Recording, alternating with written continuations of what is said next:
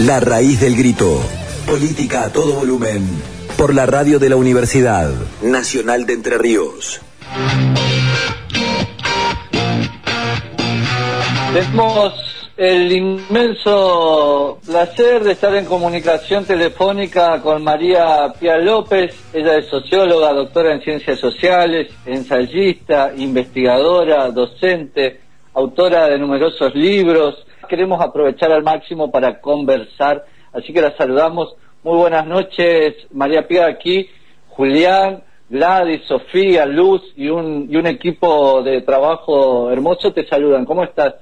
¿Qué tal? ¿Cómo están? Hola. Bueno, bien.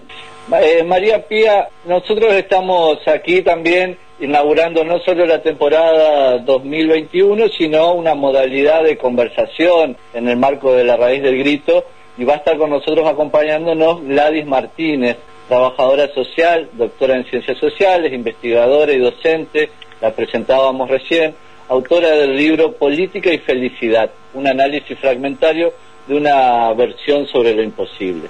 arranco yo conversando contigo y luego se suma Gladys. Perfecto. Entonces, eh, arrancar por, por una pregunta un tanto general eh, en, en el siguiente sentido. La pandemia vino a desnudar absolutamente todas las falencias, los déficits, las necesidades y, y a, a, a, ponernos a buscar una estrategia defensiva para no retroceder más sobre las conquistas. Y en el momento en el que llega la pandemia, los feminismos eran y son quizás el movimiento más transformador en la agenda política argentina y mundial, seguramente. ¿Qué coordenadas nos podés trazar para pensar los aportes de ese movimiento transformador de los feminismos en esta coyuntura de la, de la pandemia? Por un lado, me parece que la pandemia reveló, profundizó las desigualdades existentes en cada una de las sociedades, porque si bien el virus, el COVID, el contagio nos puede afectar a todas y todos por igual, sin embargo, eh, depende de muchas otras razones cómo transitamos eh, la salida de la enfermedad. O sea que contra lo que se pensó en los primeros meses de, de la pandemia, que hubo algunas lecturas más optimistas respecto de el aprendizaje que iba a tener la humanidad eh, de sus propias tendencias a la catástrofe una vez que pasaba este parate global, me parece que lo que fuimos viendo es que por el contrario, o los millonarios fueron más millonarios que nunca, esos son los últimos datos que, que aparecieron de las economías del mundo, se patentaron las patentes y hubo acopio de los países centrales de, la, de, de, de las vacunas, es decir, parte de lo que aparecía como promisorio a partir del llamado de atención que teníamos como especie, se reveló que no. Por lo tanto, en, en, principio se reforzaron de un modo absolutamente dramático las desigualdades, y digo absolutamente dramático porque además eso ocurre en un terreno de eh, amenaza sobre la vida y sobre la preservación y continuidad de la vida de inmensas capas de, de, la población, es decir, estamos todos en riesgo. En, en, ese contexto, como bien vos decías, tiene, hay que preguntarse qué pasa con aquellos movimientos que expresaban o venían expresando con mucha claridad una alternativa a la lógica de los neoliberalismos. Es decir, movimientos sociales que venían planteando que así como estaba profundizándose la, el modo de acumulación de capital, estábamos yendo hacia el desastre. Y en ese sentido, creo que los feminismos tienen, tienen y tuvieron eh, un lugar fundamental en enunciar esas cuestiones. Y por lo menos diría, querría llamar la atención sobre algunos aspectos vinculados a la, a la pandemia. Uno tiene que ver con la cuestión de los cuidados. El, lo que se reveló con la emergencia sanitaria y antes con la emergencia alimentaria en Argentina, por un lado se revalorizó el papel del Estado como en su capacidad de hacer frente, de intervenir, de generar políticas públicas, pero por otro también hubo una articulación de ese Estado y de esas políticas públicas con una fenomenal red de organizaciones comunitarias y, y militancias sociales que fueron capaces de llevar adelante operativos de detección sanitaria, pero también de levantar cosas populares, merenderos, lugares de asistencia, etcétera. Bueno, me parece que esa parte es mucha de esa militancia social está vinculada en los últimos años también al despliegue de los feminismos populares, porque esos mismos colectivos, grupos que hoy están interviniendo muy activamente en la resolución de las, aristas más eh, duras de la emergencia, son también redes que se activaron en los años anteriores para ayudar a otras vecinas en, situación de violencia, para acompañar abortos cuando los abortos eran clandestinos, para realizar tareas de asistencia escolar y educativa para los pibes, etcétera. Es decir que no podemos desligar esta activación comunitaria de la lucha de los feminismos y del trabajo organizativo y en red de los feminismos populares. Por eso decía, la pandemia vuelve en, un plano muy evidente la, la, densidad organizativa de los feminismos y al mismo tiempo también porque estos feminismos masivos y populares vienen problematizando qué, qué hacer con la vida, cómo pelear por la vida y de algún modo enfatizando una alternativa que es, para decirlo con las consignas, con, que son consignas también de las movilizaciones, eh, planteando que la cuestión en estos años también es la cuestión de feminismo o crueldad, feminismo o eh, lógicas de destrucción de la vida o feminismo versus necropolítica, ¿no? Me parece que todo eso está en la discusión contemporánea y de algún modo se profundiza cuando aparece una catástrofe del tipo de la que estamos viviendo con la pandemia que refuerza todas las desigualdades y vulnerabilidades. María Pía, eh, Gladys, soy. O sea que le contaba yo antes de que vos estés al aire de que estuve escuchando varios videos eh, tuyos y hubo uno último que, que me gustó mucho, que en relación justamente a lo que estás diciendo en una conversación con Darío Stanreich, en donde vos también planteas algo que de cómo hacer o cómo estás imaginando vos esta articulación de, estos feminismos este, en militancias tales como la de una olla popular y de cómo cómo pensar, cómo imaginar un, salto para que esas mujeres podamos gobernar o, o, asaltemos el Estado, como en palabras quizás de, de, Horacio González, o cómo, cómo te lo imaginas, cómo podría, cómo nos ayudas a pensarlo. Eh, ante todo, una cosa, Gladys, antes de contestarte eso, que, que no conocía el título de tu libro y qué lindo ahora cuando lo escuché. Me pareció muy prometedor, política y felicidad.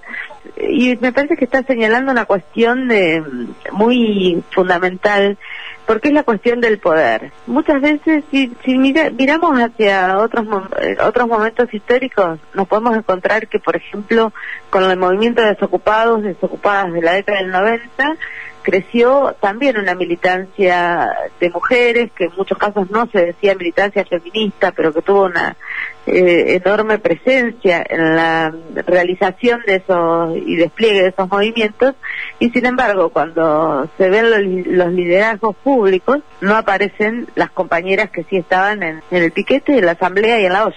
Entonces me parece que todavía aún en momentos de muchísimo más despliegue de los feminismos donde hemos mostrado una capacidad de movilización enorme y que signó los cuatro años de pelea contra el macrismo, no no son años que se puedan pensar las resistencias sociales sin esa presencia de los feminismos. Y sin embargo cuando hoy vemos la foto de los liderazgos todavía sí seguimos teniendo fuerte déficit en estas fotos. Por un lado un déficit de género eso se ve en fotos de los distintos poderes del Estado. Digo fotos porque es lo que es el modo en que se plasma también una lógica de poder. Lo vemos en, los actos, lo vemos en las representaciones, lo vemos en las mesas de negociación, que sigue siendo una... Hay un abismo de representación de género entre mujeres y varones y eso aceptando incluso en el modo que lo estoy diciendo la lógica binaria de distribución de los cuerpos, porque si incluso eh, si consideramos un, un modo más arriesgado y consideramos a los, a los cuerpos que se reconocen con otras identidades de género, que no son las asignadas al nacer, sería aún más desigual eh, la, imagen que nos resulta. Y esa, y esa, por eso digo que es una cuestión de poder, es decir, no hemos logrado traducir, aunque haya eh, nuevas instituciones como ministerios de mujer, géneros y diversidad a nivel nacional y en algunas provincias, no se ha logrado traducir eso en todas las dimensiones del Estado y de las políticas públicas y de las representaciones. Pensemos, por ejemplo, qué pasa en nuestras universidades, cuántas rectoras tiene el sistema universitario en, en, Argentina. Creo que hoy son cinco. Entonces, eso es un, algo que tiene que ver con el poder.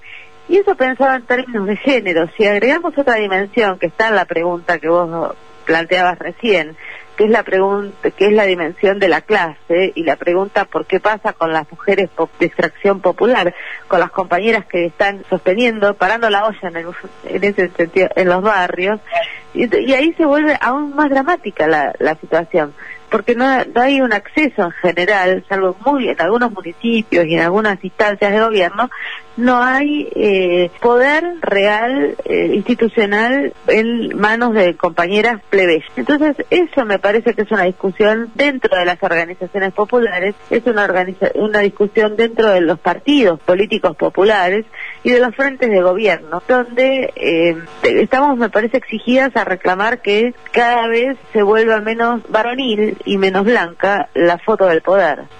Y te quería preguntar justamente, vos nombrabas a la universidad. Nosotros estamos acá saliendo al aire por una radio de la, de la universidad. Eh, ¿Cómo, ¿Cómo estás notando vos, este, como docente, eh, cómo estamos trabajando en la universidad también para pensar eh, en ese aporte de eh, si estamos pensando suficientemente este, cómo gobernar, eh, bueno, no solo un país, sino por ahí una localidad o, asumir una institución. ¿Cómo, ves eh, eso vos con respecto a, la relación que está entre la universidad y, la extensión o el territorio?